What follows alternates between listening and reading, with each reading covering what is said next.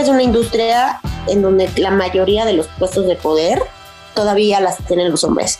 Y las mujeres están sobre todo en puestos de producción. Entonces, las mujeres hacen la talacha y los hombres toman las decisiones. ¿Qué lugar de la sociedad no está ocupada históricamente por hombres?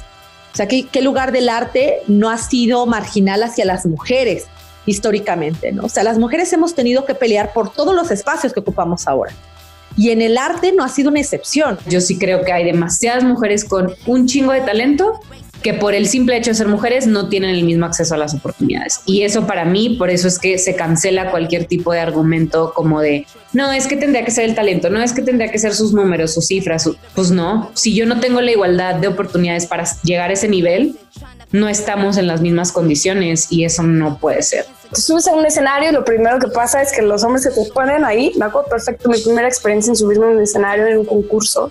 Subí, este, nos subimos, y una fila de hombres se ponen enfrente del escenario así con los brazos cruzados, sonriendo así de, ay, mi reina, así como de, ay, a ver. Documentales Violeta y Oro. En pleno siglo XXI, es imposible dejar de cuestionarnos acerca de la posición de desigualdad y violencia en la que vivimos las mujeres. Una de esas formas de violencia es la brecha de género, es decir, la disparidad que existe entre hombres y mujeres en cuanto a derechos, recursos y oportunidades.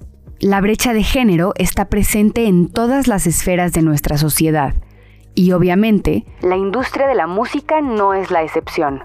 Es por eso que platicamos con varias mujeres que llevan años trabajando tanto arriba como detrás de los escenarios y descubrimos quiénes son las verdaderas jefas de la industria musical.